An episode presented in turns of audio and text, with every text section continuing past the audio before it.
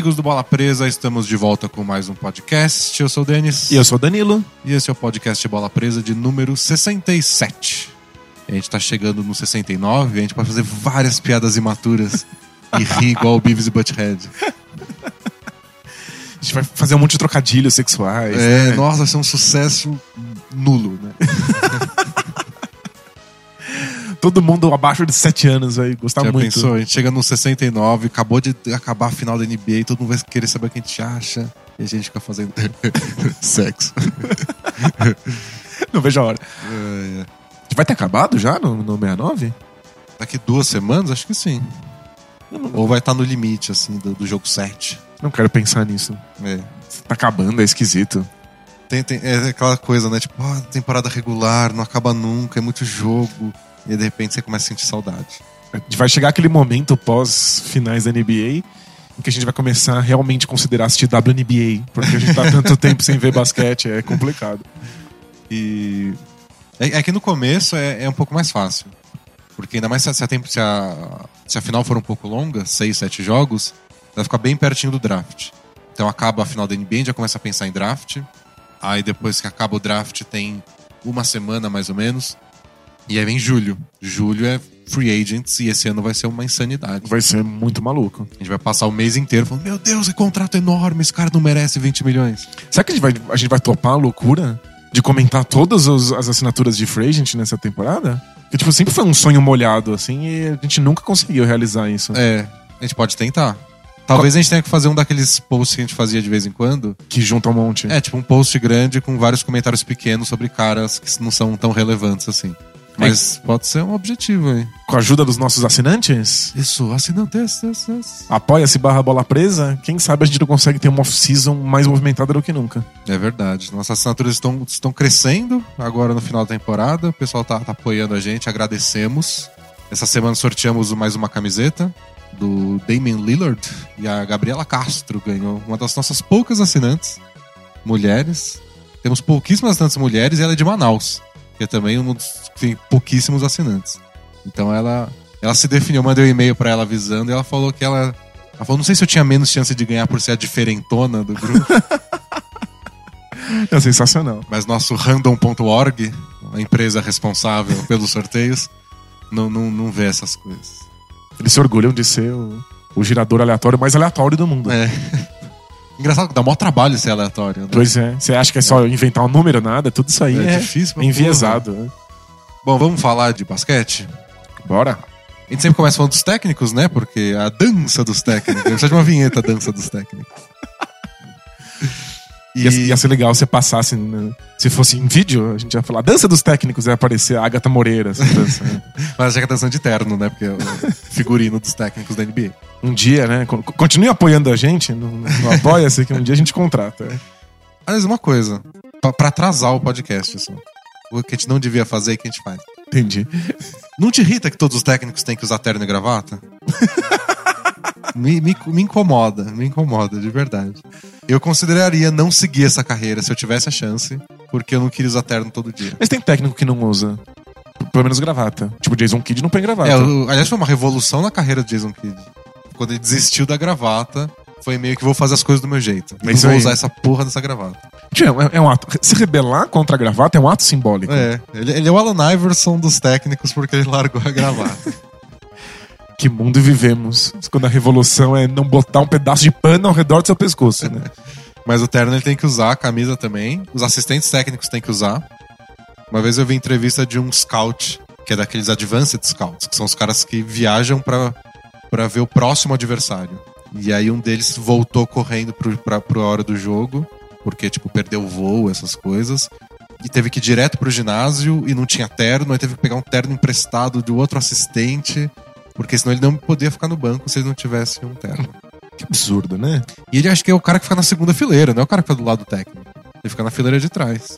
Nem dá pra ver porque os jogadores são gigantescos, têm 8 É, metros. Então, né? mas regras da NBA. Isso, isso me incomoda. É, da regra de vestimenta já foi uma polêmica quando foi colocada. E, tipo, nunca deixa de ser ridículo. É. Até hoje. Até com os jogadores abraçando a ideia, não, não- continuo achando ridículo. E eles são estilosos, é legal ver o Westbrook, que é obviamente daltônico, usando aqueles ternos. Tipo, é legal. Mas seria legal se eles tivessem escolhido isso e não se É. eles fossem obrigados a usar. Isso é meio babaca. É que a NBA meio que afrouxou essas regras porque eles estão liberando essa- as vestimentas mais fashions, assim. Então, tipo, o Westbrook outro dia foi com uma jaqueta jeans e uma camisa rasgada, uma camiseta rasgada. Não sei se, se, se entra nas, nas, na palavra da lei, assim, do, a NBA definiu. Mas, obviamente, não era uma roupa qualquer. Foi cuidadosamente pensada Ah, claro, não, e é- estilosa. É assinada, deve ter. É, de- deve de ter grife, um, sabe? Tem um designer por trás. Então a NBA deixa passar isso. Não deixava passar o Iverson com, as- com os camisetão e as correntes dele. Mas voltando aos técnicos. Voltando às gravatas. é. Essa semana confirmou que a gente comentou semana passada o David Fisdale no Memphis Grizzlies.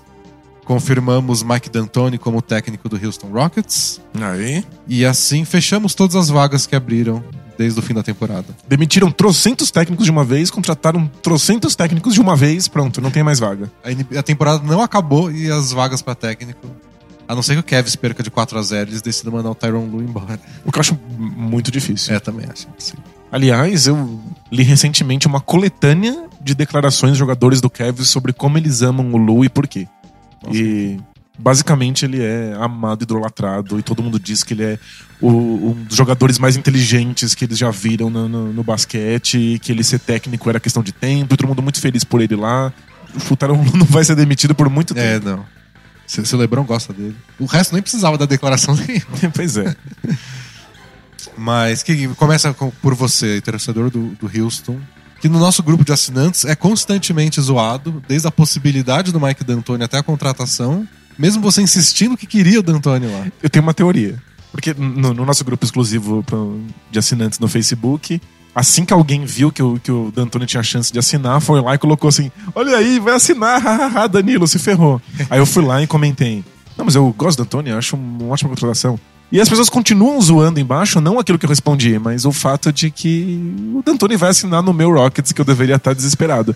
As pessoas não leem o que eu escrevi. As pessoas não, não elas não consideram a possibilidade de, De que, você alguém realmente gosta alguém possa gostar. Então, tipo, ou, ou o, o cérebro apaga essa informação, porque o D'Antoni tem que continuar sendo um merda, ou as pessoas acham que eu tô fazendo uma piada. Tipo, é, só pode ser. Mas eu, eu entendo. Ou eles acham a piada mais engraçada porque você não gosta dele. Eu falo, tipo, você ainda gosta dele, você vai quebrar a cara em dobro.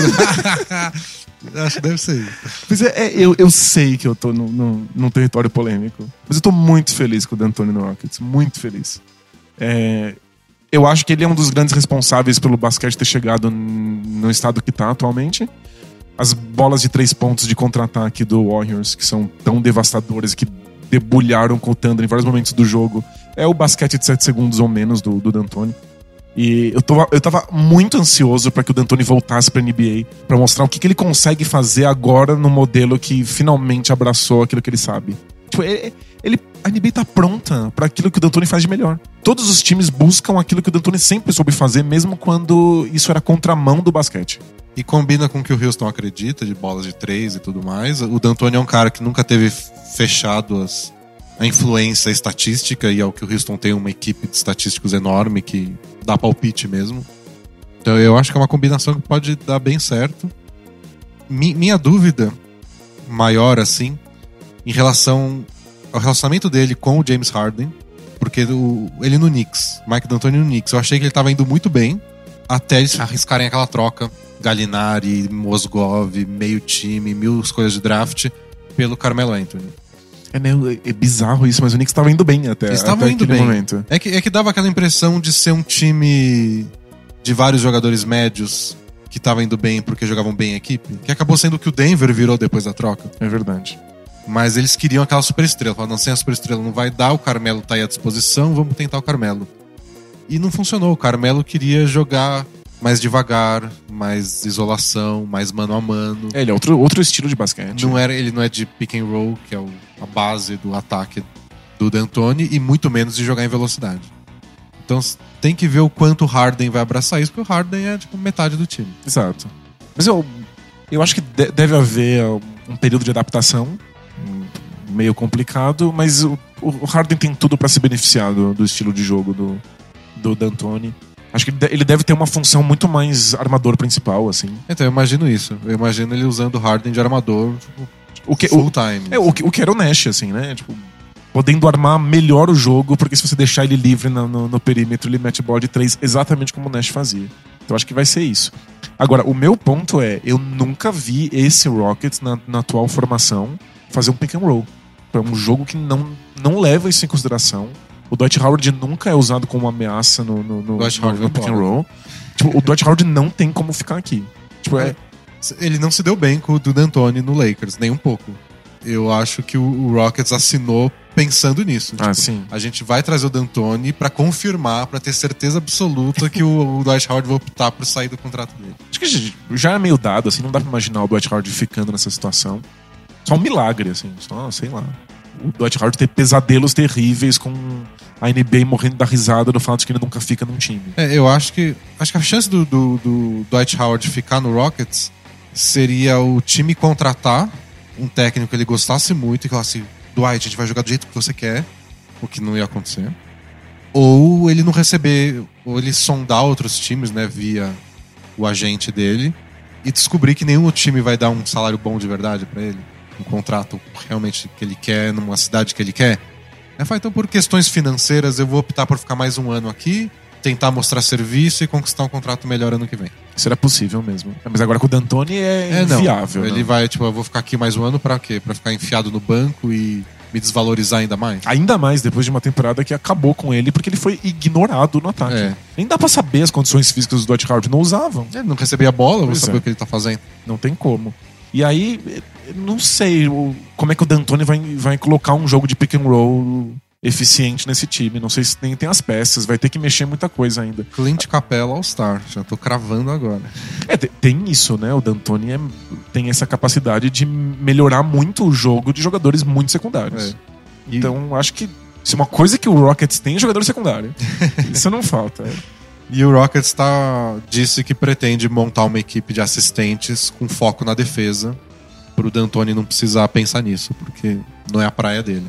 Então, o Rockets na, temporada passada defendeu muito bem. E quem fez a defesa nem era o, o, o McHale, era a defesa já de assistente técnico. E nessa temporada a defesa do Rockets desmontou. E motivos pra isso não sei apontar, não sei dizer, não, não, não tem absolutamente nada que tenha mudado de maneira relevante.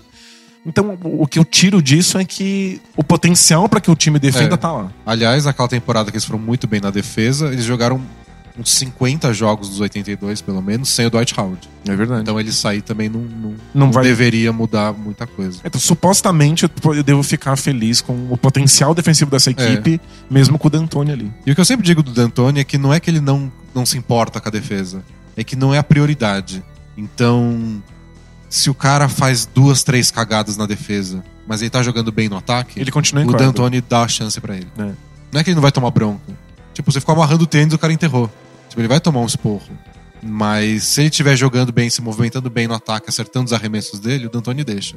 Não é que nem o Thibodeau, que o Mirotic fazia três bolas de três seguidas, errava a cobertura do pick and roll e ia pro banco. Isso. E não é que o, o Thibodeau não se importa com o ataque. É claro que É. se importa, precisa pontuar, mas, é que a prioridade é a defesa. É, se você não defender bem, você não pode ficar na quadra. Eu prefiro um cara que não erre na defesa e que no ataque faça um pouco menos. Então é questão de prioridades. E no nosso menfão, que aliás deve contratar o JB Bickerstaff, que foi o técnico do Rockets, deve contratar para ser assistente. no- Isso. Porque ele, ele é um assistente, né? É. Tipo, não, não, não tá pronto ainda pra, pra comandar um, um time. Eles contrataram o David Fisdale, assistente do, do Miami. E é difícil descobrir coisa de assistente na NBA, porque os assistentes em 90% dos times são proibidos de dar entrevista. É verdade. é, com, com raríssimas exceções. Em geral, para não contradizer o técnico. Vai que você bota o. Você começa a fazer umas perguntas pro técnico, mas depois você pergunta outra coisa parecida pro assistente, eles falam coisas que entram em conflito. Então eles decidem que a única voz da comissão técnica é o técnico. Você fica criando intriga, assim. né? É. Mas quem acompanhou Miami mais de perto disse que o Fisdale era tipo o braço direito do Spolstra e um cara que o Spolstra é, confiava para duas funções que geralmente são feitas por assistentes diferentes. Uma é a preparação para o jogo, que é tipo o que que a gente vai fazer de diferente contra esse adversário, e a outra de lidar diretamente com os jogadores. Conversar com eles na quadra, mostrar o que individualmente cada um tem que fazer E dizem que o Fisdale se dava muito bem até com o LeBron, Dwayne Wade. Muito Um cara louco. as um assistente que as estrelas vão lá e escutam. Tipo era o Tyron Lu no, no Cavs. Então dizem que era um cara que realmente tava preparado, mas que o Miami tava segurando bastante. Do tipo, quando o Sixers abriu a vaga, que o Brett Brown foi contratado pra começar o processo, o Miami ficou tipo, não, não vai lá. Você não precisa disso. Você vai se ferrar. Então é um cara que o Miami tava cuidando bem. assim. E no Menfão, não vai? Não sei. Ninguém sabe o que vai ser desse menfão, se o Mike Conley continua, se não continua. Como é que vai estar o Gasol no próximo ano, que essas lesões no, no pé são bem preocupantes para um pivô. Ele- agora que ele tá assinado, ele já pode sentar e conversar com os jogadores? Sim. Então, acho que vai um pouco da lábia dele também de, Ah, de, de vender um projeto novo pra esse time, né? É. Mas é legal que já existe agora uma escola expoenstra de técnicos. e ele tem 15 anos de idade. Né? Tipo, É impressionante como já tá, já tá surgindo uma nova geração de, de- dessa molecada estatística vindo lá de Miami. Mas é, é o que a gente sabe do, do Fisdale e do Memphis é isso. Não tem muito o que dizer, a gente vai ter que esperar as contratações que eles vão fazer, as trocas, quem eles vão renovar, quem não vão. É, não dá, a gente tá tateando no escuro aqui, É. né? Por completo. Falar de playoff, então? Bora, bora lá. Suas considerações finais sobre o finado Oklahoma City Thunder. Que no, no último podcast estava vencendo a série por 3 a 1 depois de duas surras homéricas e agora ele aparece aqui como um time eliminado. que jogou melhor todos os jogos em que perdeu. tipo, dominou defensivamente, foi impressionante, fez todas as coisas necessárias, fez uma coisa que eu nunca imaginei que o Thunder faria, que foi criar variação de jogo. Tipo, fazer pequenas alterações de um jogo pro outro e você perceber que eles estão tentando coisas novas, que eles não estão insistindo sempre na mesma técnica pra não não ficar manjado pelo adversário. Fez tudo que eu poderia imaginar que o Thunder precisava fazer pra vencer. Fez mais pontos no total da série. É verdade. Somando sete jogos, fez mais pontos que o Warriors. conseguiu fazer o, o, o ataque fabuloso do Warriors que fazia bem de tudo. Pareceu um ataque limitado que não, não tem confiança pra passar a bola dentro do garrafão, que é uma das características do Warriors, que chega de maneira lenta e estabanado em bandeja, toma toco em cobertura. Tipo, fez o, o Warriors parecer um time normal. O que mais eu posso pedir do Thunder? É, não, não tem. Foi- eles jogaram o melhor possível e faltou. Sabe, sabe, sabe aquele. Uma coisa que ninguém nunca falou antes? Faltou detalhe? Perdeu nos detalhes? É que esses detalhes foram os últimos quatro minutos do jogo decisivo, o jogo 6. É, o jogo 6 foi o jogo que decidiu É. tudo, né? Em 4 ou 5 minutos, o Warriors mudou completamente a história da partida. Da e série. Da tudo. série e o, o Thunder não soube responder. É, é diferente. Isso, isso é uma coisa que a gente já sabe, mas é que parece meio místico. E aí quando você fala em voz alta parece meio bobo. mas é um, um time que tem jogadores como o John Waiters e o Andre Robertson é, tipo, é, é- é jogador mais secundário do que o normal num, num- time que chegou na final do, do, do Oeste. Esses caras vão acertar arremessos e fazer coisas espetaculares e pontuar quando eles estiverem na frente do placar. Quando É, o jogo estiver tranquilo. É, o, o John Waiters quis decidir um monte de bolas e fazer infiltrações e bandejas sofisticadas. Legal. Agora, quando você tá perdendo num jogo, no final do jogo 6 ou perdendo num jogo 7, aí esse cara vai passar a bola pro lado, porque não é ele quem vai se complicar. Aliás, a melhor cena do jogo 7 foi o finalzinho, quando o Thunder tava se recuperando no, no- no último quarto. Aí o Duran infiltrou, tocou pro Robertson completamente livre. E ele tocou pro Ibaka na zona É morta claro. em vez de arremessar. Acho que eles até conseguiram uma cesta ou uma falta naquele lance. Mas quando a bola parou, deu um close no Duran indo na cara do Robertson, falando: Shoot the fucking ball! Animal. E o, Nossa, foi muito louco. e o Ibaka arremessa, o Ibaka bate pra dentro. O Ibaka não tem muita noção. Mas o André Robertson não, tadinho. É, tipo, ele falou: não sou eu que vou arremessar essa bola faltando dois minutos, com a gente precisando de Exato. qualquer maneira desses pontos pra continuar vivo. Então foi isso. O- esses jogadores pareciam tão espetaculares pelo Thunder porque o, o time tava criando uma vantagem monstruosa logo no começo do jogo. Aí tudo dá certo, tudo é uma maravilha. No momento de pressão é diferente. É, e, essas coisas acontecem numa série mesmo. Tipo, John Waiters jogou bem por cinco jogos, os últimos dois nem tanto. O Robertson jogou bem por seis jogos, o sete ele não apareceu tanto. É, no- É normal, é Normal, normal. né? É normal com todo time, toda série. O, o Exile também não foi bem nos últimos jogos. é, o Bogut foi terrível nas duas últimas partidas. Na, na, se- na cinco ele foi muito bem. Isso. Na 5 ele foi o foco do, do É. ataque do Warriors. No 6 e na, na 7 eu achei que ele fez o- pro gasto, assim. Tipo, você precisa brigar com o Adams, você não pode deixar o Adams tomar conta do garrafão. E ele foi lá, fez o bastante pra sobreviver. É, é que, é que Mas no- ele não, não, não jogou bem mesmo, igual no jogo 5. É, no 5 ele dominou, tipo, foi super importante. Aí no 6 já cometeu uma falta que era aquilo que ele não podia fazer. É. Aí já perde uns minutos. No 7 ele só ficou fazendo corta-luz, ele nem participou das jogadas. Aliás, eu achei que o Steve Kerr foi muito corajoso, porque o Billy Donovan tava vendo isso. E tava lá o Kevin Durant jogando 45 minutos por jogo. O Westbrook também. E o Steve Kerr insistindo em dar 10 minutos pro, pro Sean Livingston e mais 12 pro Exile. Confiando no banco, Maurice Spates. O Varejão tava jogando um minuto importante fora de casa, E sabe? bizarro, porque o Enes Kanter dominando o, o, o banco de reservas do, do Warriors. Tipo, toda vez que entrava o banco de reservas do Warriors, ia lá o Kanter entrava em Era quadra. o único jeito do Canter jogar. É verdade. Porque o. Essa previsão da série, a gente er- errou muita coisa na previsão da série, que a gente não esperava que fosse acontecer. Mas essa, o Canter tá em quadra, o Warriors ataca o Canter e faz sexta. É só isso. E aí ele foi jogando cada vez menos. Mas aí Porque ele só podia entrar quando tinha os reservas do, do Warriors. ele começou lado a lado com o Steve Adams na, na- na torre gigante, e aí foi perdendo minutos, perdendo minutos, É. perdendo minutos. Aí uma hora ele começou a jogar contra o, contra o banco de reservas do, do Warriors. Mas é, desesperador pro Steve Kerr. Ver que teu time tá tomando pau do Canter no, no- quando você coloca os seus reservas em quadra. Mas ele manteve o plano. É, foi, foi bem corajoso e é daquelas coisas que não sabe se vai dar certo ou errado. Você julga pelo resultado depois. e deu certo. Deu certo. O Sean Livingston, que eu achei que foi bem mal a série inteira, ele foi bem no jogo 7.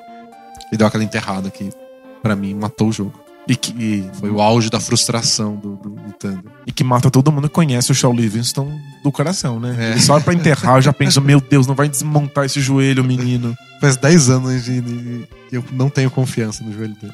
Eu também não, mas eu não consigo parar de pensar quão espetacular ele poderia ter sido, né? Nossa, demais. Ele é muito bom. Ele é o, o, o faz tudo do Warriors. Quando precisa, ele é o armador principal do, do, do segundo escalão e ele arma o jogo por completo. Às vezes ele joga ao lado do Curry, e aí ele tem que espaçar a quadra, mas ele não arremessa de três. Aí ele espaça a quadra de um outro jeito, fazendo corte em direção à cesta. Às vezes é ele que joga com Clay Thompson, às vezes é ele que tem que jogar dentro do garrafão. Tipo, ele, ele, ele joga todas as posições possíveis do basquete. Imagina se não tivesse desmanchado aquele joelho. É, nossa senhora. Nossa, eu sou muito fanático do Sean Livingston. É, é muito Posso nem triste. comentar, vou parecer muito, muito fanboy. muito fanboy.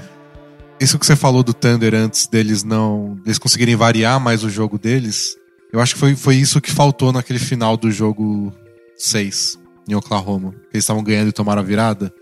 Eu senti que eles se preocuparam muito em não correr. Pra não dar chance do Warriors correr. Meio que cozinhar o jogo na vantagem que eles tinham. E foi aí que eles começaram a errar. Foi aí que o Igodala apareceu como grande defensor. Porque o Thunder parou de puxar contra-ataque, parou de atacar em transição, parou de passar a bola e começou os ataques deles no final da posse de bola. com, com jogadas individuais no mano a mano. Então né? é aquela certeza que, tipo, o Duran ficou segurando a bola até faltar 7 segundos pro, pra acabar o relógio, é o Duran que vai finalizar. o Igodala pode ir inteiramente Ele em pode cima ir, daquilo. pode ter ajuda, ele não vai tocar pra ninguém porque não dá tempo.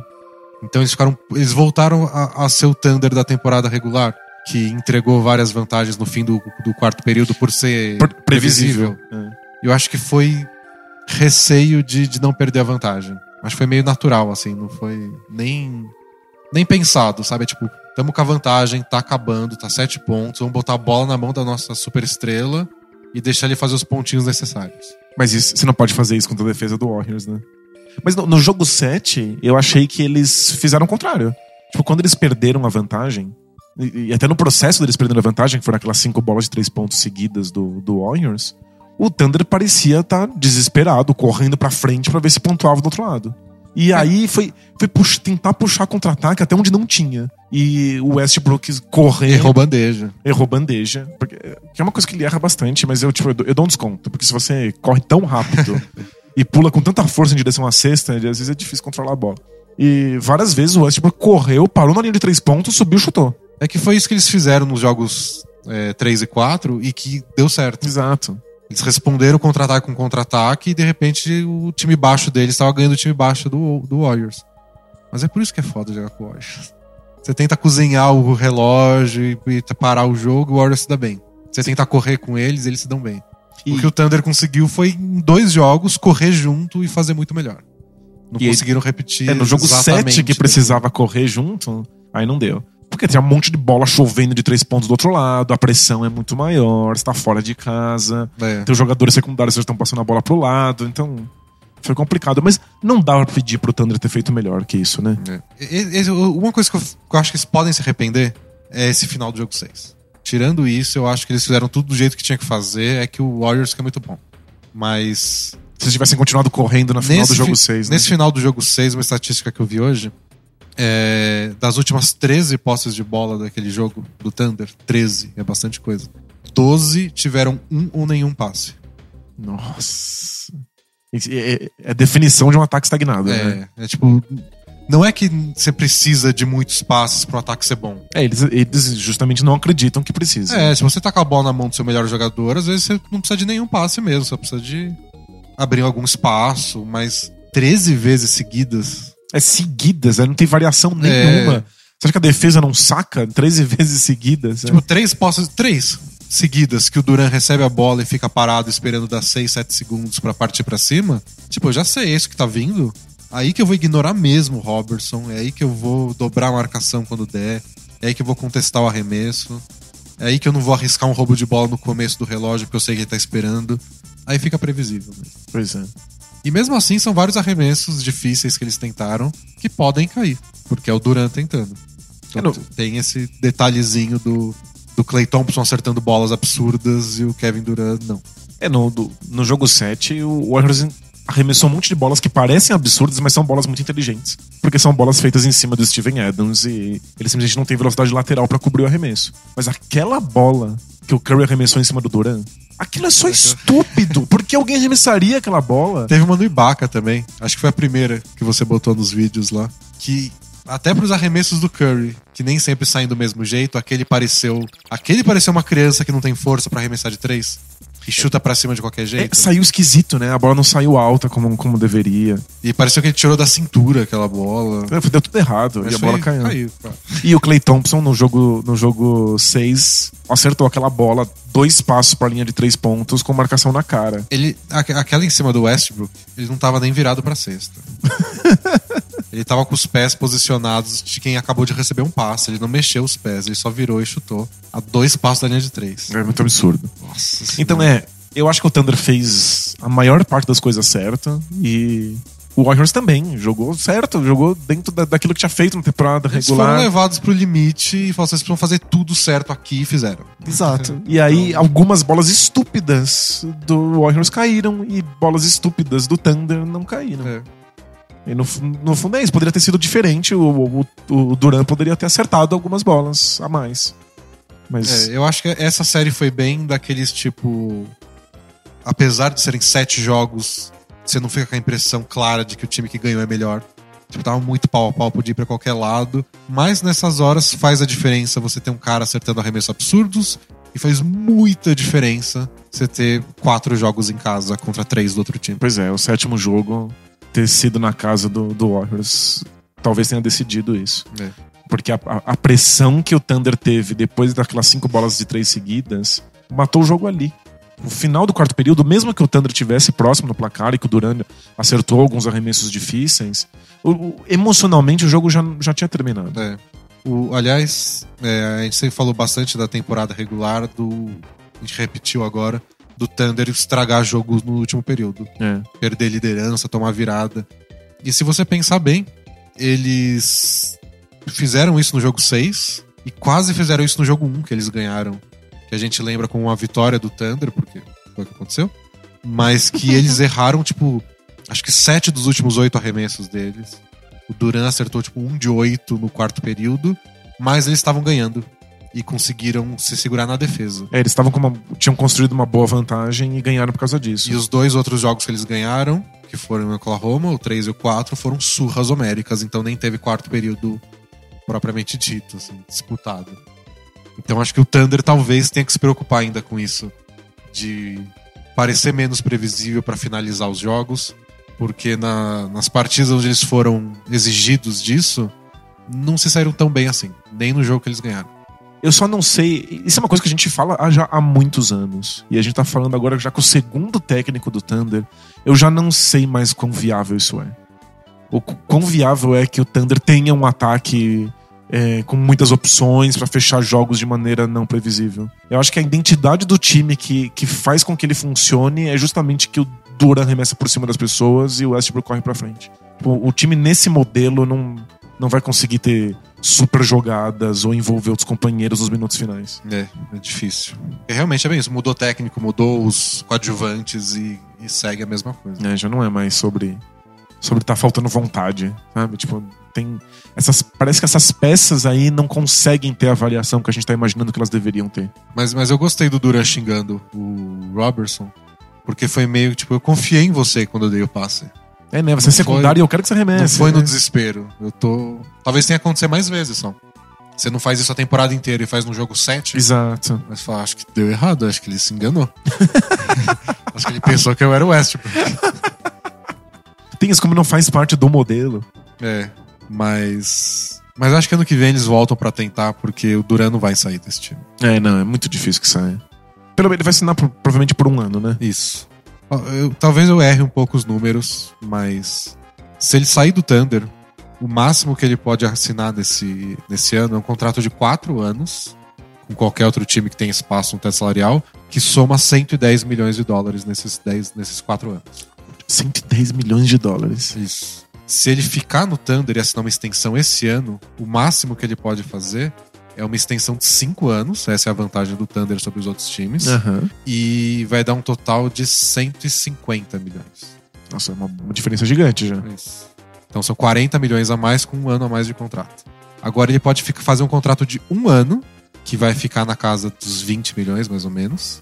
E aí, como o teto salarial aumenta de novo na outra temporada, aí depois desses 20 milhões, acaba esse contrato, ele assina um novo de mais 5 anos por 200 milhões. Nossa senhora. Ou seja, do ponto de vista financeiro e pro futuro do Duran, essa é a melhor opção, né? A melhor opção dele é, financeiramente, é assinar por um ano agora, 20 milhões, e por cinco anos, 200 na temporada que vem. Aí a segunda opção financeira melhor que pode aí combinar com a de basquete é assinar um ano agora 20 milhões com o Thunder e na próxima assinar quatro anos com outro time.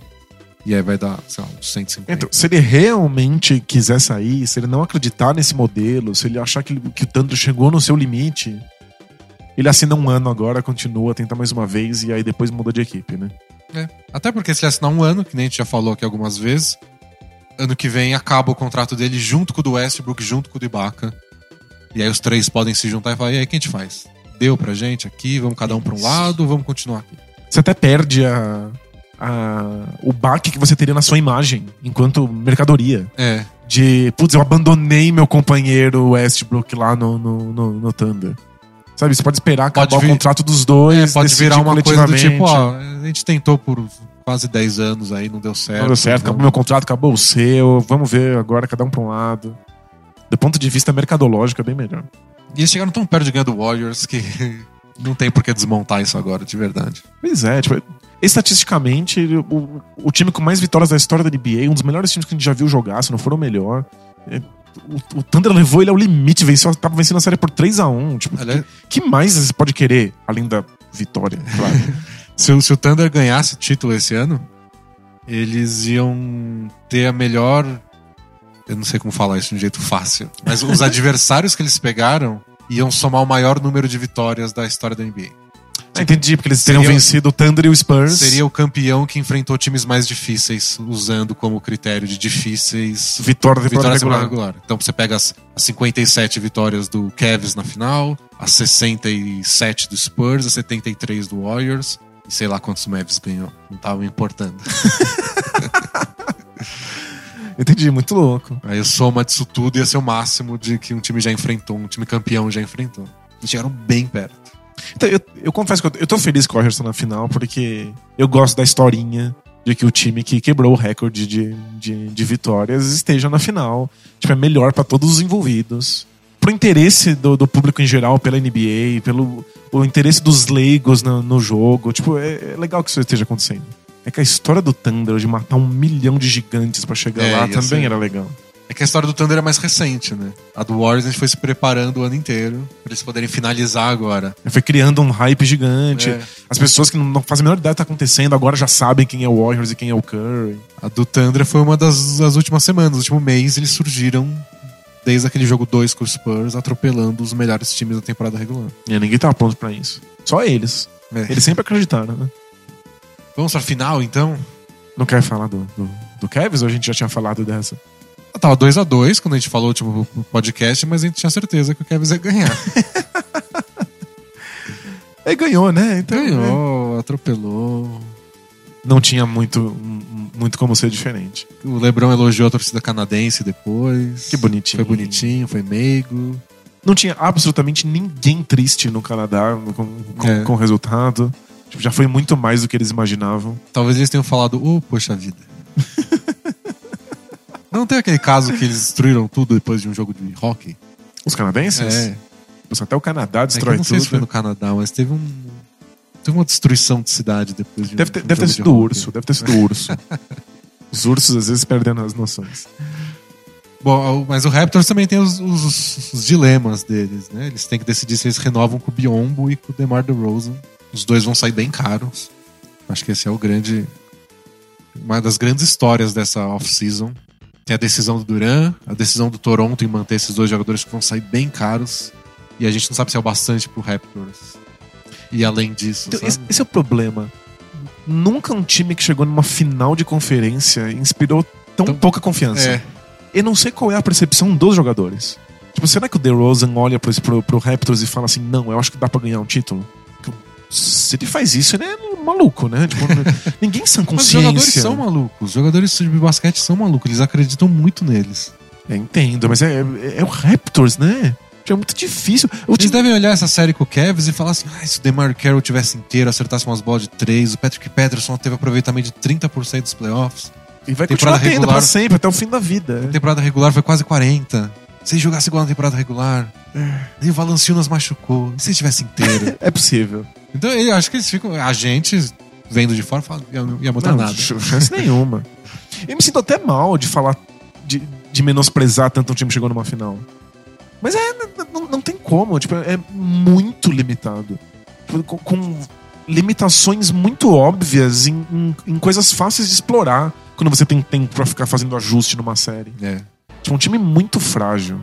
Mas é, é- mas é que é difícil, né? Você fez a melhor temporada da história da, da- da franquia. 20 anos. Aí você vai lá e implode o time. e você não vai renovar com dois dos jogadores mais importantes, porque ah, ia ficar caro. Tipo, porra, estamos 20 anos aguentando um time merda que não ganhava uma série de playoff. Eu tenho que botar todos os dinheiro que eu conseguir, tem que vender os ursos aí pra, pra pagar. Porque tem, tem gente que acredita, por exemplo, que se o Terence Ross melhora um pouco de regularidade e o Norman Powell, que é novato, continua uma evolução razoável e o DeMar Carroll não se machuca, o DeMar DeRozan não faz tanta falta. assim. Eu, eu acho isso meio insano. Você imagina esse Raptors funcionando sem o DeRozan? No esquema tático de hoje, não. É, de jeito No nenhum. papel, no papel, sim. No momento atual, eles são muito dependentes do DeRozan. Então, Muito. Eles dependem muito do DeRozan pontuando, é o que ele faz. Exato. Mas a gente consegue que o, que o Valanciunas pontue um pouco mais? É só envolver ele no jogo, bom ele é. Mas ele não recebe tanto a bola. E não é o DeMar DeRozan que vai passar pra ele, jamais. Não, de jeito nenhum. O Terence Ross pode ter mais regularidade pra ser um cara arremessador de três confiável? Talvez.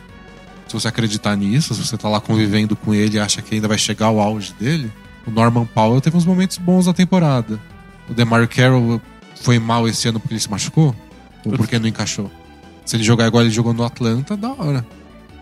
Mas se não der certo, você acabou de perder o DeRozan. Se fudeu. Então você tem que ter muitas bolas no saco pra fazer isso. Tem, nossa, é difícil. E o DeRozan tem que decidir também se ele tá interessado em continuar nesse Raptors, né? É. Tem, tem, que tem o Lakers, né? Querendo. Todo mundo quer ir pro Lakers. E tem os Sixers, né? Bom, final então, já falamos do Raptors. Aí deu, deu mais de um minuto falando do Raptors. O que, que você acredita que acontece na final? O que, que você tá esperando pra assistir nessa final?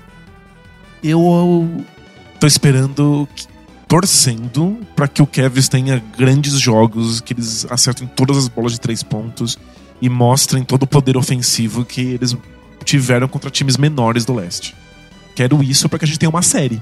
Porque se o Kevs não tiver isso, se o Kevs tiver problemas e o Kevin Love não acertar as bolas, ou o Kyle Irving não conseguir sucesso na, na, nas infiltrações ou nos arremessos, é, o Warriors vai, vai passear. Eu tô torcendo para que a gente veja o melhor nível do Kevs. Eu não tenho motivos para acreditar que, que o Kevs não vai mostrar o melhor jogo. É que a gente ainda tá desconfiando dos adversários, é. né?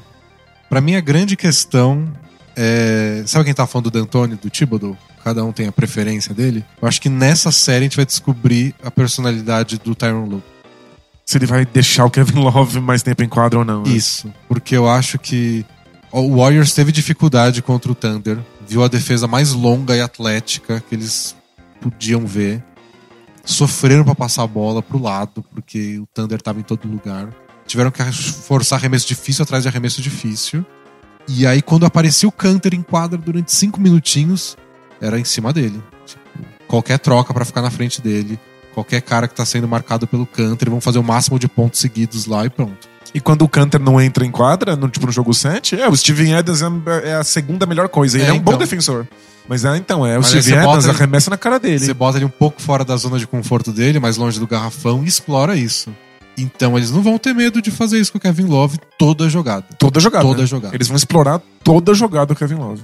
E o Kyrie Irving em algum aspecto também. Especialmente se o Kyrie Irving ficar, que eles chamam de escondido. Que é quando você tira, tipo, eu não vou deixar o Kyrie Irving marcando o Curry, que seria. Absurdo, seria, seria um suicídio, Seria um matchup tradicional, armador claro, marcando é. armador. Aí você tira ele para botar, por exemplo, no Harrison Barnes. Que faz sentido. Que né? participa menos do ataque o Warriors vai pro Harrison Barnes, tipo, opção A de ataque. É, Eles não têm nenhum problema. Nenhum. Todas, todas as, as, armas ofensivas do Warriors podem ser ferramenta principal de pontuação. É. Então tem, tem isso. Mas eles precisam do Kevin Love e do Kyrie Irving em quadra para fazer pontos. Para fazer aquela chuva de bolas de três igual eles fizeram contra o Hawks e todo mundo, eles que, precisam dos dois. Que é o único cenário que eu vejo o Cavs realmente vencendo uma partida. E tipo, é... acertando essas bolas. E os dois times trocaram recordes de bolas de três ao longo desses playoffs. Então, se o Tyron Lu falar a gente vai ganhar sim, acho que é bem possível que o Warriors faça ponto a rodo e o Kevin tente responder fazendo ponto a rodo e a gente tem uns, umas partidas de placares absurdos. Se os dois times embarcarem nessa e ninguém refugar, vai ser uma zona. É. Vai ter tipo jogos 200 a 200 assim. Porque tem a questão do Iguodala, a gente não sabe se o Iguodala vai voltar como titular igual jogou nos últimos dois jogos de titular para marcar o LeBron dessa vez. É. Mas o Iguodala é mais fácil você esconder o Kyrie Irving, por exemplo. É menos prejudicial pro Kevin botar o Kyrie Irving no Iguodala do que no Harrison Barnes. Eu não sei, eu, eu acho que o Godala não deve começar logo de cara como titular. Acho que é, é, é importante pro Warriors ver qual vai ser a pegada do LeBron na série. Se o LeBron vai atacar cesta, se ele só vai envolver os companheiros, se ele vai garantir que o Kevin Love pontue no começo, que é quando o Kevin Love realmente fica eficiente. O Kevin Love é isso. Pontuou no primeiro quarto, é. vai ter um bom jogo dele. Senão, ele desaparece. Então acho que o Iguodala deve vir depois. É que sabe qual é o ponto também? E se não dá certo o Harrison Barnes? Eles tomam um pau no começo do jogo porque o Iguodala não veio. E eles ficam atrás no placar. Eles perderam o jogo 1 contra o Thunder. E foi a dor de cabeça, né? É verdade. Então talvez tenha um medinho do Steve Kerr de perder o jogo 1 de novo. Tipo, vamos botar o Iguodala logo. Quando o LeBron tiver em quadra, o Iguodala tá em quadra. E vamos resolver essa merda logo. E eu sei, a, a gente tá pisando em terreno super arenoso, porque fãs do Warriors e fãs do Kevin são muito passionais, né? Tipo, alguém vai tacar um sapato na nossa cabeça. É, normal. Mas eu, eu imagino o Kevin perdendo alguns jogos por muito. Assim, tomando umas lavadas muito loucas.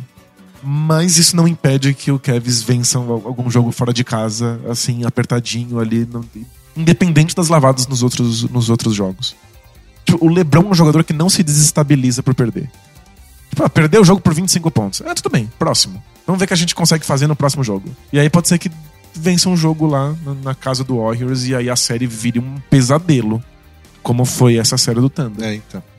Mas eu, eu, outra dúvida que eu tenho, tática, é se o, o Cavs vai tentar imitar uma coisa que o Thunder fez.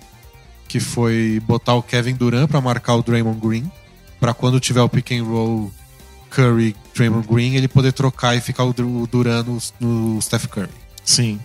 E aí eu tô pensando se eles não vão, podem colocar o LeBron para marcar o Draymond Green.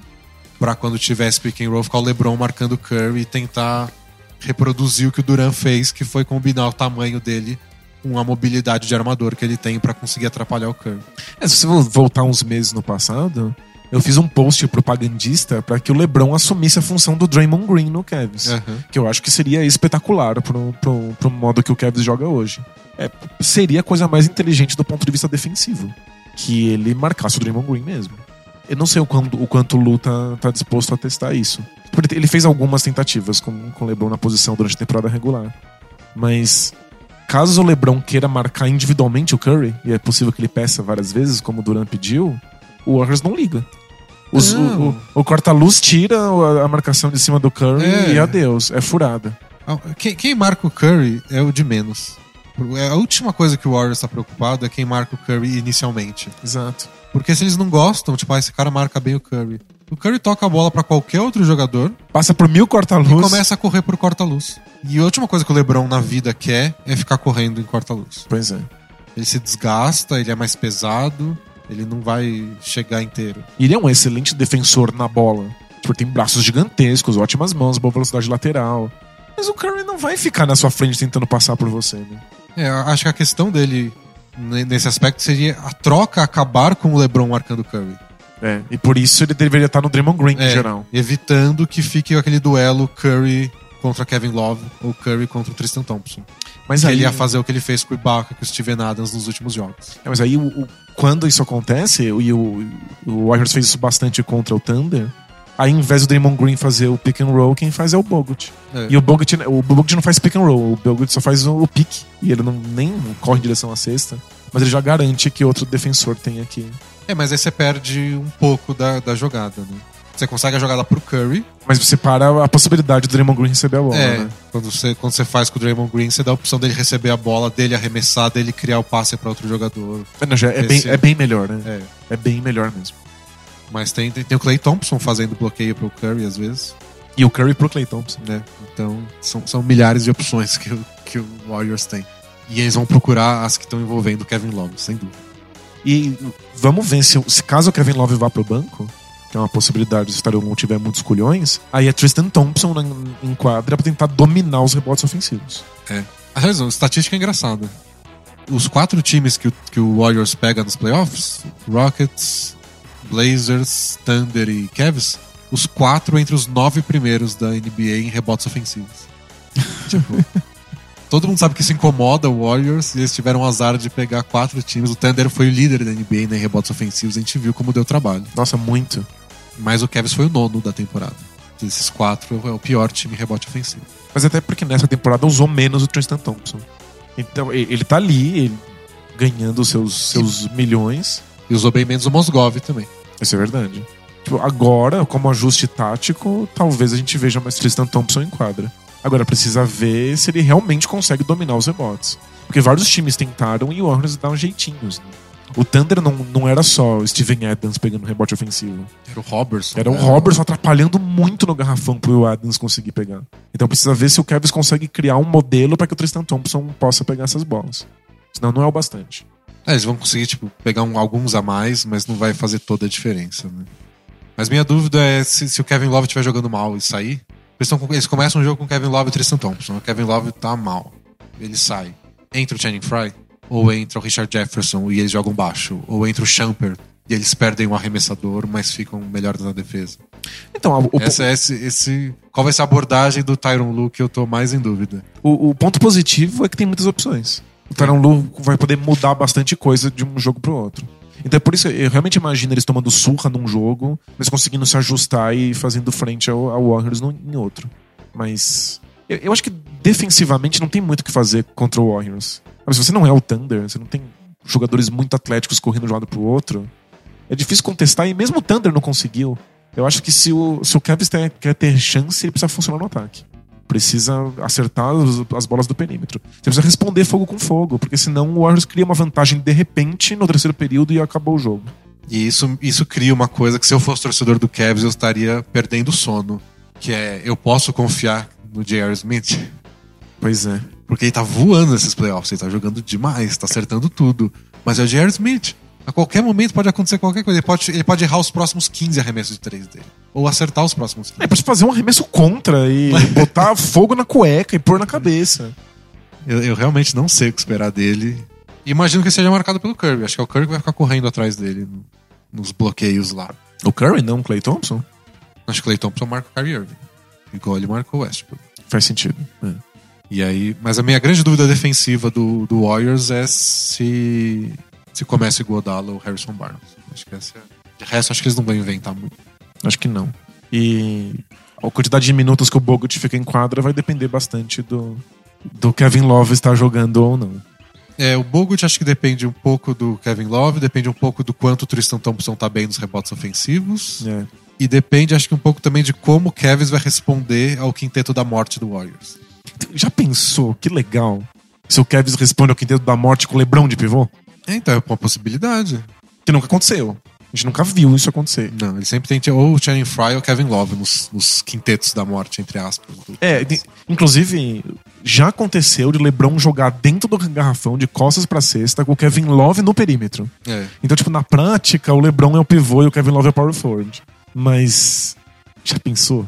Um time realmente baixo com o LeBron jogando no, É, de então. pivô puxando contra-ataque? Pra Sim. encarar o time, da, o, o quinteto da morte? Porque se, se, o- se o quinteto baixo do Warriors dá certo, aí a gente vai ver cada vez menos Bogut, porque É, não tem a porquê. gente, cara. viu, a gente viu nessa série contra o Thunder porque o Thunder tava destruindo o quinteto da morte, virou o quinteto suicida uma hora da, da temporada. Temporada não, da série. E depois, quando o, o, o quinteto do Warriors voltou a funcionar, o Bogut passou a ver menos minutos. né? É. No jogo 7, É, já não precisava mais dele Eles já ali no tavam- final. né? é, eles já estavam ganhando os rebotes e saindo no contra-ataque, não tava. Voltou a dar certo.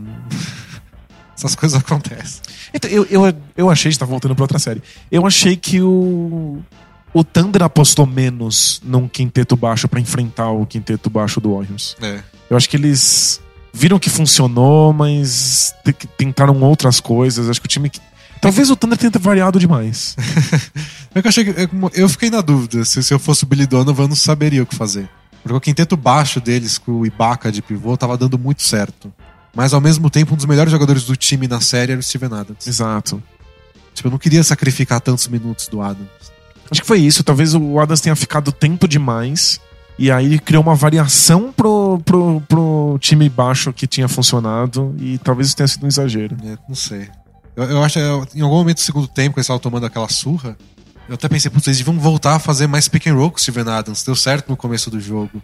E força faltas no Bogut, que é, É. que é importante também. Mas. Aí ficar trocando e tomando bola de três do Curry na cara. Eu falo, não, tem que tirar. É uma dúvida muito. É, é isso, né? O Warriors é um pesadelo, porque é, pra, pra todas as opções que você dá, ele, ele tem uma outra solução. Acho que é muito complicado. É, a grande diferença dessa série com o Thunder foi que demorou quase que demais pra eles acharem as respostas. Encontraram. Mas eu acho o Cavs um time bem mais completo do que o Thunder. Você pode até dizer que não tem tanto talento, porque o Duran e o Westbrook são espetaculares. Mas o, o Cavs tem mais opções. Tipo, tem mais engrenagens ali. É que assim, antes eu diria que os dois têm as, são defensivamente num nível parecido. Mas o Thunder conseguiu levar isso um, pro outro nível. É. Nessas duas séries, o Thunder levou a defesa deles pra um patamar que eu nunca tinha visto eles defenderem. Talvez naquelas séries contra o Spurs em 2012. Só. E, e o Cavs eu não vejo ainda capaz de fazer isso. Estatisticamente, a defesa deles não tá grande coisa nos playoffs. Tá Mas não- mediana. Mas também não precisou, né? Mas eles ganham de 20 mesmo assim, porque eles acertam todos os arremessos do- da terra. Então, e- e eu acho que é isso que precisa contra o Warriors. Então, Mas, mas não sei, acho que pra ganhar a série, pra ganhar quatro jogos desse time que quase não perde, eu acho que a defesa deles precisa subir um patamar também. entendi. E aí, só que o problema é esse, você vai subir o patamar trocando o elenco. Se você troca o elenco, você perde os arremessos. Champer e Tristan Thompson e esses caras. Então seria tipo o Kevin Love dar um jeito na vida e simplesmente não ser explorado. Ele não precisa ser o defensor do ano. Ele precisa não ser um alvo gigante. É. O Kyrie Irving precisa não dormir de vez em quando. Mas no jogo 1 do ano passado, que ele deu aquele toco no, no Steph Curry no finalzinho, ele jogou bem na defesa. Ele pode ser um bom defensor. Só não- a gente não vê isso acontecendo com muita É, frequência. então, né? ele precisa de foco o tempo inteiro. Precisa não tomar bola nas costas que ele toma direto. É, mas precisa, né? Eu não- vai ser muito difícil pro, pro Cavs se o, o Irving e o Love não tiverem em quadra. É. Até porque o Warriors, quando, quando tem essa possibilidade, o Warriors fecha garrafão. Eles simplesmente interceptam todos os passes pra dentro e dão a bola de três pro adversário. Se o Irving e o Love não tiverem em quadra, eles vão dar a bola de três pro LeBron. Que eles fizeram ano passado. E a gente sabe que não é o forte do LeBron. Ainda mais essa temporada, né? Esse prato tá um A lixo. pior temporada dele arremessando bola de três. Bom, amanhã vai ter ainda mais um preview escrito, então semana que vem a gente volta com mais papo sobre os jogos propriamente ditos. Você, mas você tá esperando uma série longa? Meu palpite hoje seria tipo Warriors em seis. Eu acho que o Kevin dá trabalho até chegar em seis jogos, mas não sei se é a ponto de chegar no jogo 7. Eu, eu acho que vai- eu acho que depende muito de qual é o jogo que o Kevs consegue vencer. Se o Kevs consegue aí arrancar uma vitória fora de casa, aí a gente tem tudo pra ter um, ter um jogo 7. É, igual aconteceu nessa série do Thunder. Exato. Mas de- depende muito. Se o Kevs só venceu o jogo em casa, aí provavelmente acaba em 6. Bom, vamos ver, eu tô bem em dúvida de como o Kevin vai se comportar. Tá? Mas vai ser muito legal. Vai, vai Tipo, sem é- vai ser uma série com milhões de ajustes do- da- das duas equipes, porque tem muitas opções. E é um técnico novo, o Tyron Luke a gente não, não conhece Vai muito. descobrir mais dele agora, que ele vai enfrentar mais problemas. Vai ser muito legal. Eu gosto tanto do Kevin Love, eu quero muito saber se o Kevin Love consegue ficar em quadra na série, né? E, e uma última estatística pra encerrar: das últimas sete vezes que a gente teve um rematch assim na final, num- uma repetição de confronto, seis vezes o time que ganhou a primeira fez a segunda. Ganhou a segunda. Então essa estatística tá a favor do Cavs. A última vez foi o Spurs que ganhou do, do Heat, quando eles repetiram a final e o Spurs conseguiu a revanche dele. Que legal isso. A última vez que um time repetiu a final e repetiu a vitória foi o Bulls contra o Utah Jazz. Caramba. Yes. Mano, muito, muito louco. Não, vai- ser muito legal. Eu tô te- muito e- ansioso. E teve uma outra vez próxima que não foi em anos consecutivos, então não entra pra essa estatística. Mas foi o Celtics e Lakers, né? O Celtics ganhou em 2008 e o Lakers devolveu em 2010. Os É times eram bem parecidos, tudo, mas não foi ano seguido, não, não conta nesse, nesse número. Vai ser quase, quase seguido com o É. Não, vai, vai ser espetacular. Vamos pro Both Things Play Hard, então, pra responder umas perguntinhas dos nossos amigos leitores. Vamos, bora lá. Tá com a vinheta, Brunão. Vinheta nova do Brunão. Críticas, elogios, tá, tá. Polêmica na família Bola A Presa. vida do Bruno não é fácil. Both teams play hard, my man. Bro, what are you talking about, man? I want some action!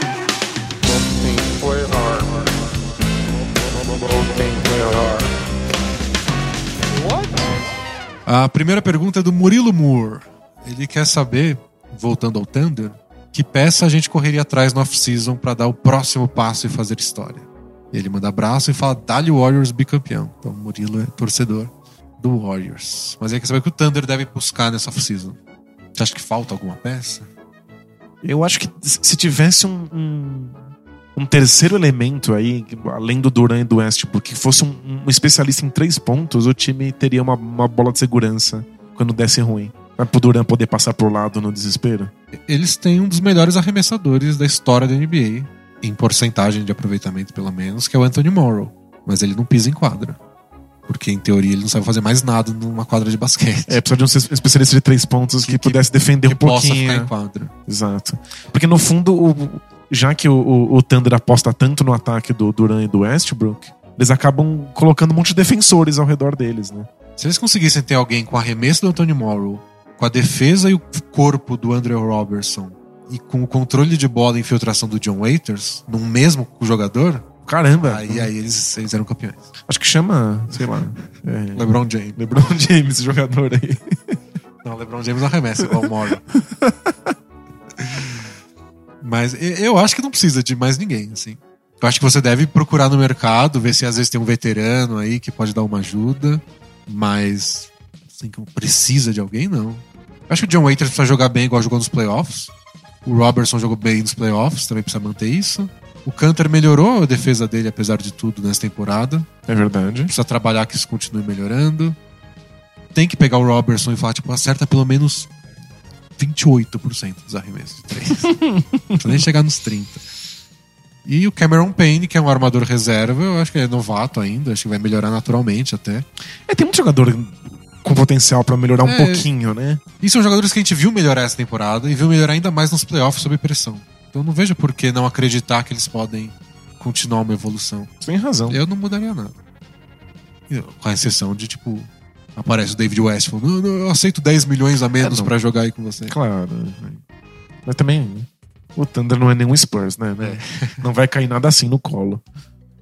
E um update aqui, a próxima pergunta, né? Não é uma pergunta. O cara só colocou assim, ó, agradeço pela ajuda. Sim, peguei a mina antes de, do 5 de junho. Você É lembra, o, né? é o cara do 5 de junho. O cara que tinha marcado encontro com a menina pro dia 5 de junho, a gente ficou muito abismado que ele marcou um encontro pra tão longe. e ele tava com receio porque tinha um outro cara chavecando a menina, mas ele conseguiu conquistar o seu amor antes do 5 de junho. Par- par- Parabéns. Parabéns. Que, espero que não tenha sido muito difícil encaixar aí na sua, na sua agenda tão, tão ocupada. Pergunta do Danilo Pedrosa. Se possível, responder no podcast. Foi possível. Faz um tempo que a gente não consegue fazer post escrito que tá, tá difícil. Playoff. Um, um cara mandou uma pergunta e falou, por favor, responder no post gigante do escrito. do- O gigante vai acontecer. Vai né? acontecer. Na off-season vai acontecer. Danilo diz aqui, olá, Denis, olá, Xará. Opa. Acompanho o trabalho de vocês há alguns anos, sou apoiador da classe Bolsa Família, mais barata, O que importa é ajudar. né? e acompanho a liga desde o fim dos anos 80. E Caramba. desde essa época sou torcedor do Golden State Warriors. E fui influenciado pelo Run TMC, que foi a primeira correria que eles fizeram. E como torcedor antigo da equipe, imagina o quanto pe- penei com Vontigo Cummings, Todd Fuller, Donald Foyle, Bimbo Coles. Nossa, o Donald Foyle era fantástico. Eu lembro quando deram um contrato monstruoso pra ele, só Era. porque ele era grande.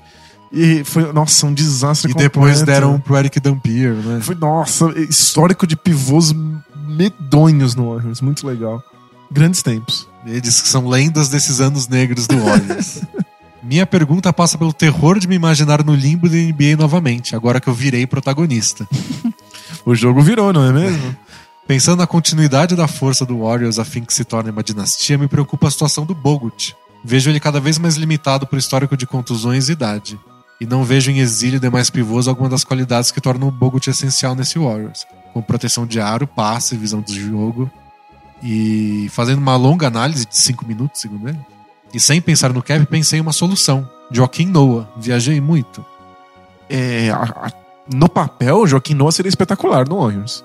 Daria os passes que o, que o Bogut faz. O Bogut, muitas vezes, especialmente na temporada regular, arma jogo na cabeça do garrafão.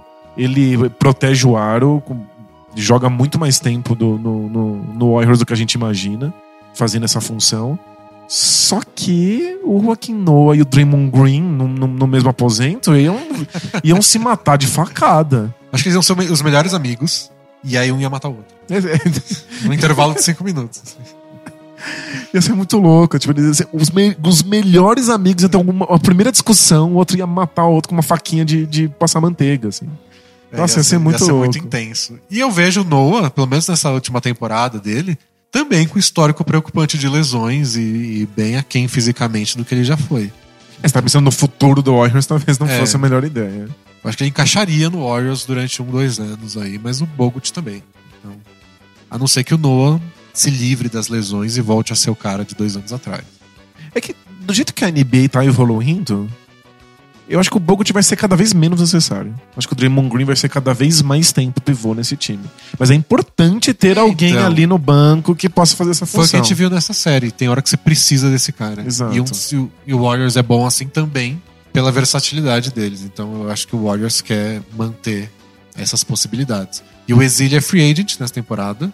E como todos os times têm um zilhão de dólares de, de espaço no teto salarial, é bem possível que algum maluco vai lá e fale: Não, Exílio, tô aqui 15, 20 milhões. E ele vai embora. É. Então, Assim, me- mesmo que o Bogut continue e jogue bem, talvez eles tenham que procurar um, alguém pro lugar do exílio. Eles precisam. Eu acho que no futuro próximo, eu acho que o Varejão tapa esse buraco. Por, por mais um ano. assim. É, por mais um, dois anos no máximo, assim, mas o Varejão tapa esse buraco. E tá dando crossover no, no Canter. É, muito louco. Ele é inteligente, ele, dá- ele também consegue passar, é que nunca, nunca pediram isso pra ele, mas ele sabe passar a bola. Tipo, ele, ele quebra o galho. É que pro futuro do Warriors, eles têm que realmente pensar num, num, num pivô desse tipo. E só, só um comentário final dessa pergunta. quando ele citou os jogadores antigos do Warriors, ele falou do Vontigo Cummings. E eu tive o prazer enorme de, quando eu tava morando no Chipre, assistir o Vontigo Cummings jogando. Jo- jo- Jogando no Chipre? Ele jogava no time que ficava na minha rua. Na rua que eu morava tinha um clube de basquete e o Vontigo Cummings jogava lá. Era o Quebranos. E Caramba! eu fui lá assistir uns jogos dele, assistir treino dele. Da NBA para o Chipre. Da NBA pro Chipre. Ele deve estar em outro nível na liga, imagino, né? Ou nem tanto? Ah, ele parecia muito bom, mas não parecia assim, tipo, outra categoria. Entendi. Mas ele jogava bem. Mais próximo que já cheguei do, do Vontigo Cummings da NBA. O cara, ele diz assim: Manos, quem caralhos é Brian Scalabrini? ele não conhece o White Mamba. É que tem uns jogadores que viram piadas internas de momentos muito específicos do tempo. É. E porque eles não são relevantes, eles só são engraçados. E aí, se você não pegou esse momento, ele não faz sentido. É. Quando, quando eu comecei a acompanhar a NBA, era o Greg Ostertag. Que Lembra a- do Ostertag? O Ostertag era o piada. pivôzão do Utah Jazz. Um pivô que não pulava, não corria, não se mexia, parecia uma múmia. Ele não existiria na NBA hoje. Nossa, de jeito nenhum. Mas é que naquela época todo time tinha que ter um grandalhão pesado. Você botava o Ostertag só pra ficar perto do Shaquille O'Neal e É. o Shaquille O'Neal não fazer 50 pontos, fazer 45. e era muito engraçado e todo mundo zoava o Ostertag. Aí depois de um tempo virou o Brian Scalabrine. Que nem é tão ruim assim, né? Ele era um bom arremessador, ele era alto, ele jogava de. de- Não, não- não chamavam de stretch four na época, mas era um stretch four. Era uma ala de força que joga mais fora do garrafão. Ele jogava como o Horry jogou no, no- naquele É, Rockets. né? isso. Ele é um cara bem articulado, ele fala bastante, ele faz muita piada.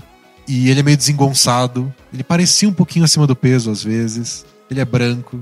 Então, tipo, virou piada. É, é só isso. Eu- Eu recomendo que você procure no YouTube a entrevista que ele deu logo depois do Celtic ser campeão em 2008, que ele tava naquele time. É muito engraçado. Que por algum motivo que eu até hoje não sei qual foi, ele foi pra mesa de coletivo. Ele nem entrou no jogo, assim. Pois é. Talvez né? no jogo 6, que foi aquela surra, ele tenha entrado. Mas. Eu acho que o time mandou. O time devia achar ele muito legal, engraçado Isso. e mandou ele lá pra, pra coletiva. E aí ele foi lá deu uma entrevista muito engraçada, tudo convencido, falando, é, ninguém acreditava na gente, a gente ganhou. Todo falastrão. Foi uma piada, assim. E tem vários vídeos na internet também dele fazendo palhaçada. Hoje ele é comentarista de, dos jogos do Celtics. Todo momento Figura. histórico da NBA tem um jogador desses que é famoso por, por, por ser engraçado. Não é bom de verdade. Qual, qual é o do- dos nossos tempos? Cara engraçado hoje. É. Desses jogadores todo mundo comenta que não é bom de verdade.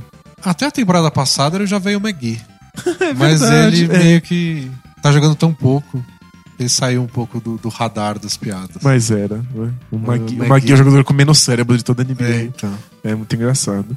Bom, pergunta do Pedro Silva. Fala, Denis Danilo, tudo certo? Beleza? Vocês já pensaram em como vocês seriam no, no basquete de clones? Será que continuariam nos brindando com ótimos textos no Bola Presa? E se o clone de um de vocês tivesse dado sorte no basquete e seguido carreira como jogador profissional? Seria um NBA fim de banco, um role player na NBA, um All-Star? Ou jogaria no NBB? Parabéns pelo blog, hashtag Vida Longa Bola Presa. Opa! PS Novo Assinante. Ô, bem-vindo. Valeu, Pedrão. Você já se imaginou se seu clone talvez fosse além do Bola Presa? Então, é que eu descobri basquete como jogador, acho que meio tarde demais. Tipo, eu já tava no, no, no ensino médio, passei uma vida inteira todo desengonçado, aí tive que tentar aprender a jogar basquete, aí me treinaram pra ser pivô, e aí eu não cresci o suficiente, aí fiquei muito baixo, tudo zoado. Mas se eu me pegasse como um clone meu, desde os dois anos de idade, eu botasse uma bolinha de basquete na mão, eu até que teria alguma chance de ser um, sei lá, um reserva no NBB. Acho que não, acho que não, não ia muito mais longe do que isso. né? É, eu, eu prefiro acreditar que eu também conseguiria, se eu treinasse desde pequeno, ser um reserva no NBB. Mas jamais mais. Eu que te, eu, eu- eu te imagino um titular de NBB. Porra, valeu. valeu. É um time bom ou um time Não, um time mé- médio. É. Sorocaba? Assim. Isso. Tá. Tá bom? Eu jamais jogaria no Sorocaba. não, eles trocaram de técnico. Agora que eles trocaram de técnico, eu jogaria lá. O técnico antigo, não. Quer dizer, se eu tivesse em posição de ficar escolhendo. Ah, não, o time, claro, né? óbvio. é. Se eu fosse um reserva do NBB, só de me pagarem o salário. Não, imagina. Agora a gente tá em posição só de escolher o post que eu escrevo. É. É, um cara assinou com um homem desesperado.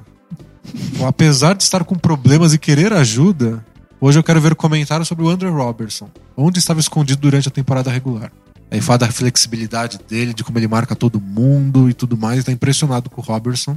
E apesar dos problemas pessoais dele, ele quer saber o que a gente acha do Robertson. Onde ele tava escondido. Ele tava jogando assim e tava escondido e a gente que não dava atenção. E que houve. Você vê o poder dos playoffs? Você tem problemas pessoais, mas aí eles parecem pequenos perto do André Robertson. Perto da envergadura do Under Robertson, é Qualquer problema é mesmo. pequeno, né? Onde estava o André Robertson? Ele tava fazendo o que ele faz mesmo, que é defender o melhor jogador do outro time. Só que nesses playoffs, o Warriors fez uma marcação especial pra ele, no sentido de ignorá-lo. E, e aí ele começou a bater pra dentro do garrafão e É, receber a bola. E aí lá, o né? Thunder falou, ó, eles perderam feio, né, o jogo 2. É. O Robertson foi ignorado. E aí o Thunder falou, você tem que fazer alguma coisa.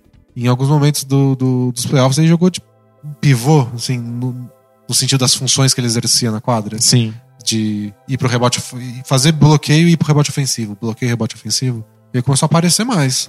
A passar por trás da defesa do Warriors e receber alguns Isso, passes. mas tipo, exigiram uma coisa que nunca exigiram dele e durante alguns jogos ele deu resposta. Ele, ele não tava indo no começo da série, né? Tipo, É, então. Tá, tá todo mundo surpreso. Não, se sinta mal. Até o André Robertson deve estar surpreso. É. É, O Vinícius quer saber se a gente tá otimista em relação ao Orlando Magic. Porque ele acha que o time contrata um ótimo técnico, Frank Vogel, e que tem jogadores muito bons. Ele acredita, o Vinícius, que precisa de um contrator, contratar um jogador mais experiente.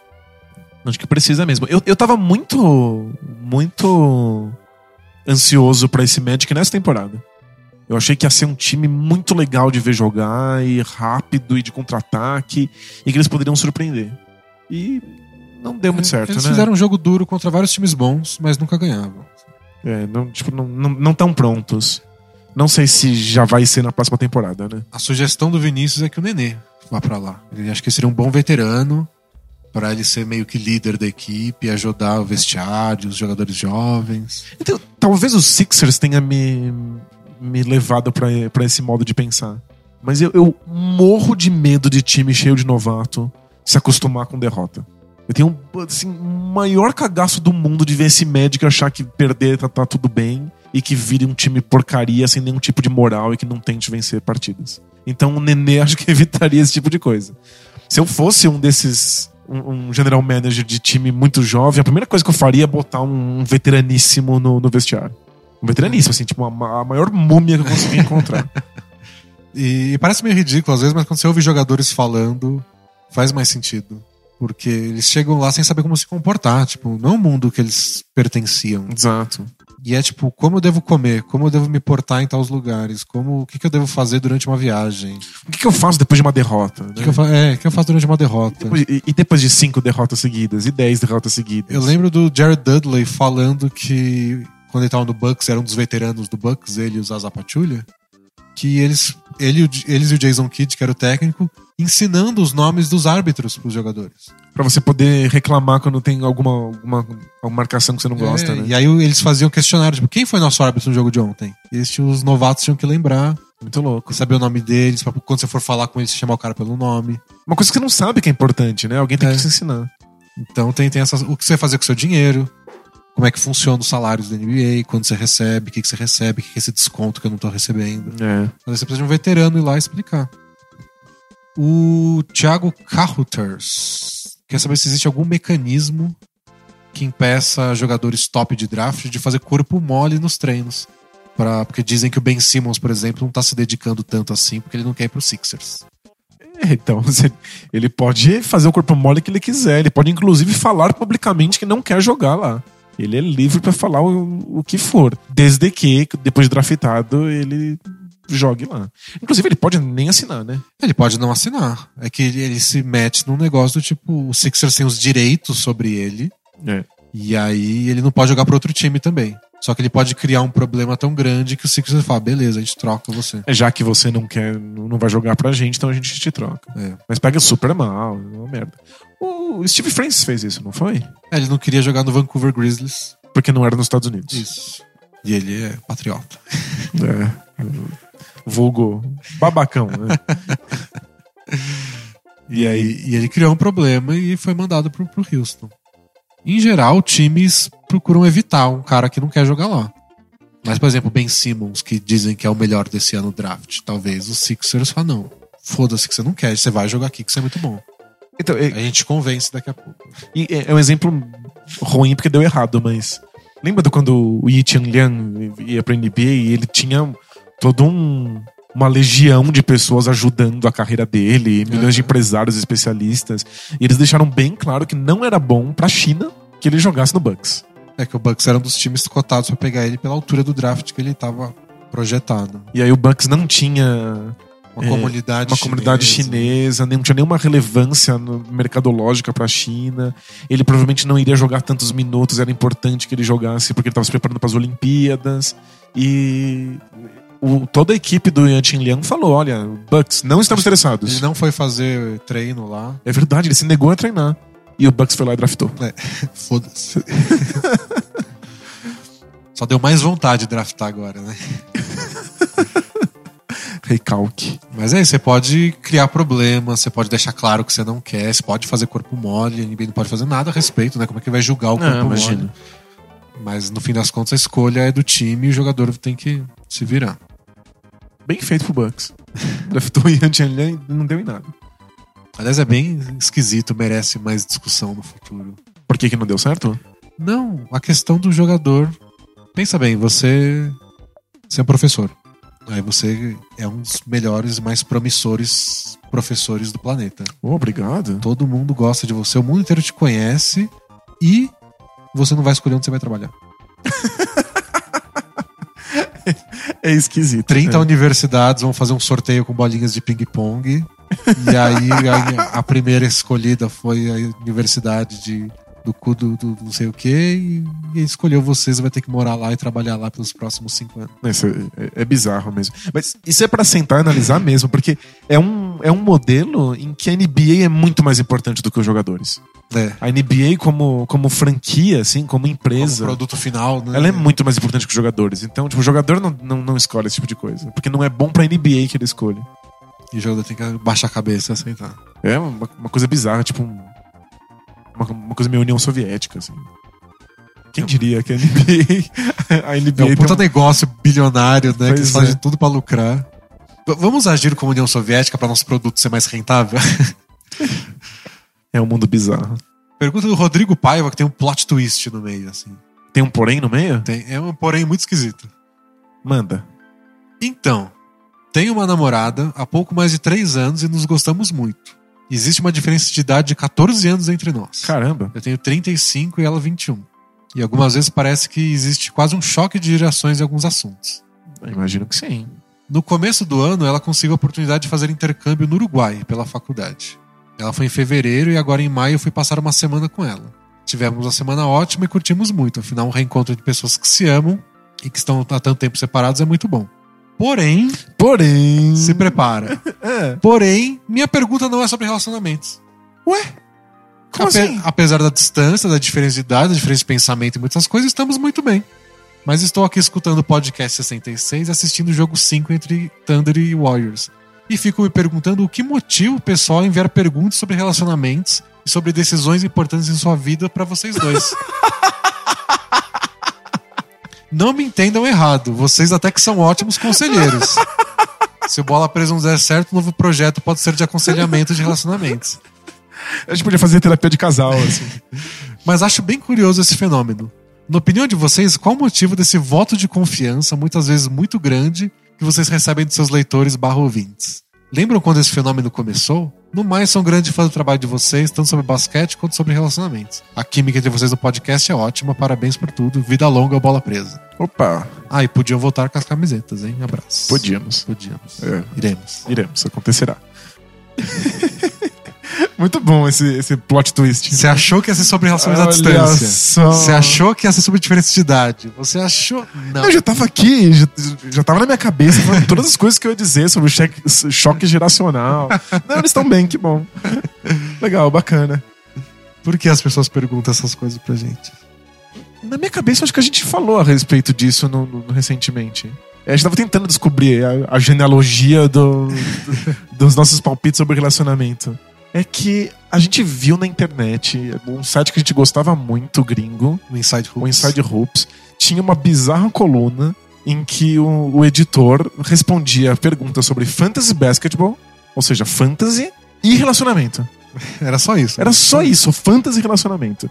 E aí, quando a gente criou o Both Things Play Hard pra responder quaisquer perguntas de basquete, a gente incentivou, assim, meio como piada, do tipo, ah, mandem suas perguntas também sobre fantasy, relacionamento.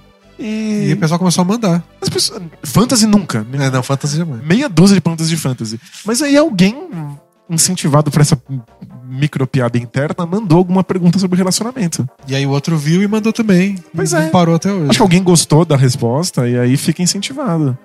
Acho que as pessoas gostam da resposta e mandam mais perguntas. É. Se bem que existe, né? Estavam comentando sobre isso no, no grupo de, de assinantes do, do Facebook do Bola Presa. Que tudo tem cara de fanfic, né? Talvez as pessoas só mandem fanfic pra gente. Ah, e- mas a gente não vai julgar, né? Ah, não. Quem, quem- quem sou eu pra Quem saber? eu?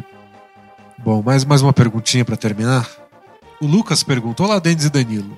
Tem uma pergunta para a qual nunca achei resposta e achei relevante trazê-la à tona agora. Se um jogador, por exemplo, Varejão, deixa um time durante a temporada e esse time é campeão, tal jogador é considerado campeão também? Interrogação. então, acho que oficialmente, na listinha lá, acho que ele até é colocado como campeão.